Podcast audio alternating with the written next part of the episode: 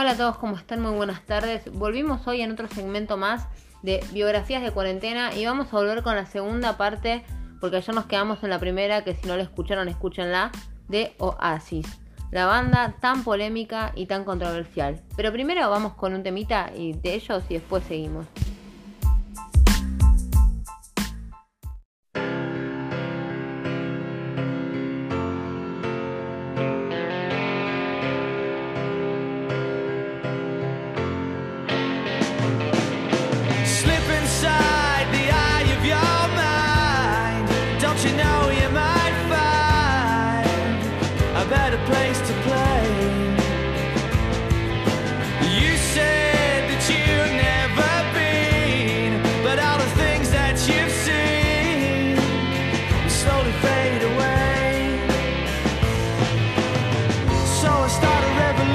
from my.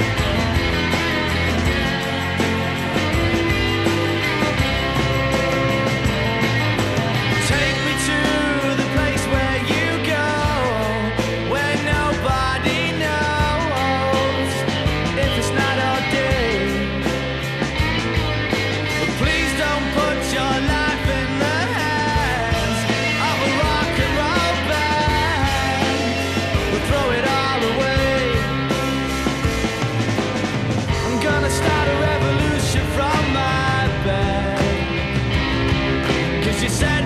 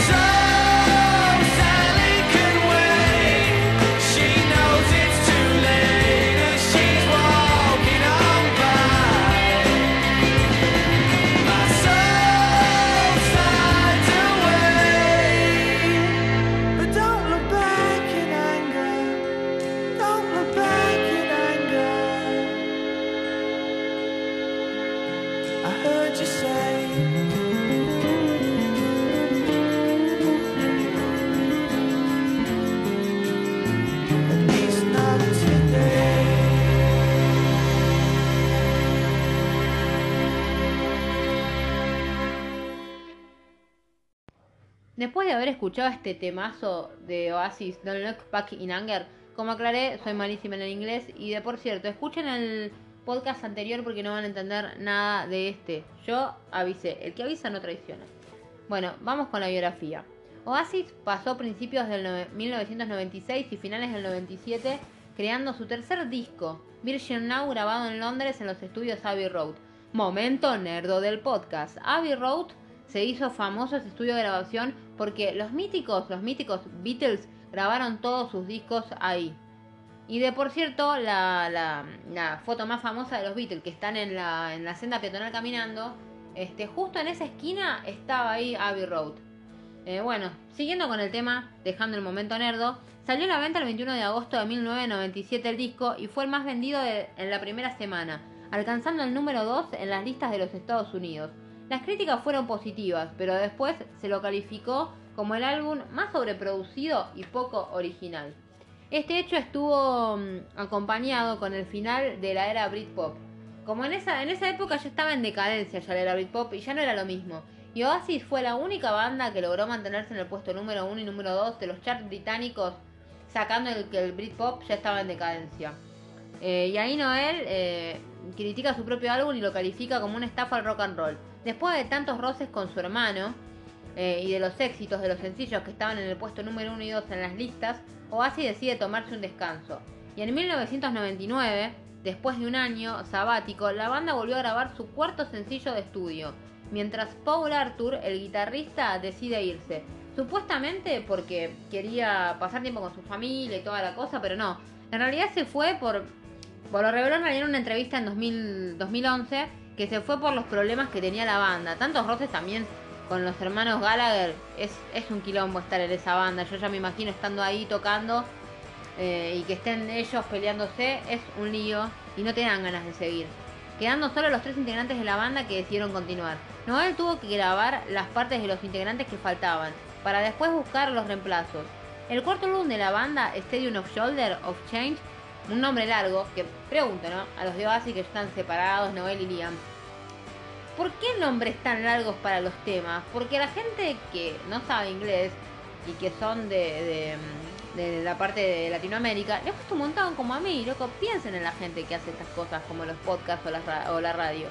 Pero bueno, sacando eso, salió a la venta en febrero del 2020 y alcanzó buenas ventas. Pero las críticas lo calificaron de experimental. Y ahí salió su primer sencillo, God Learning Out. O God Letting Out. Eh, bueno, eh, y sumó otro puesto en las ventas del Reino Unido para el grupo. Y así decidieron cambiar su sonido y el logo de la banda. Además de que Liam Gallagher comenzaría a componer. Pero en una entrevista dijo que se arrepentía de haber grabado ese disco. Ahora llega la parte en 2001, donde se rumorea que se van a separar y salen a la luz los conflictos entre los hermanos Gallagher que cada vez eran más frecuentes. Igual a finales de 2001, la banda vuelve al ruedo para grabar su quinto álbum, Shit and Chemistry. Salió en febrero del 2002. El CD tenía las primeras canciones escritas por Liam, logrando otro número uno en su colección. Lograron también una gira que realmente fue muy negativa. Lo voy a enumerar así. Este, el número uno en realidad fue un accidente de auto en Alemania que tuvo Noel con Andy. Y el segundo, un arresto que tuvo Liam. Eh, bueno, por violencia en un bar, por estar borracho básicamente.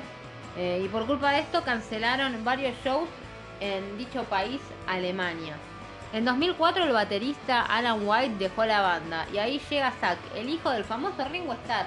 O sea, tocar con el hijo de Ringo Starr ya es mucho.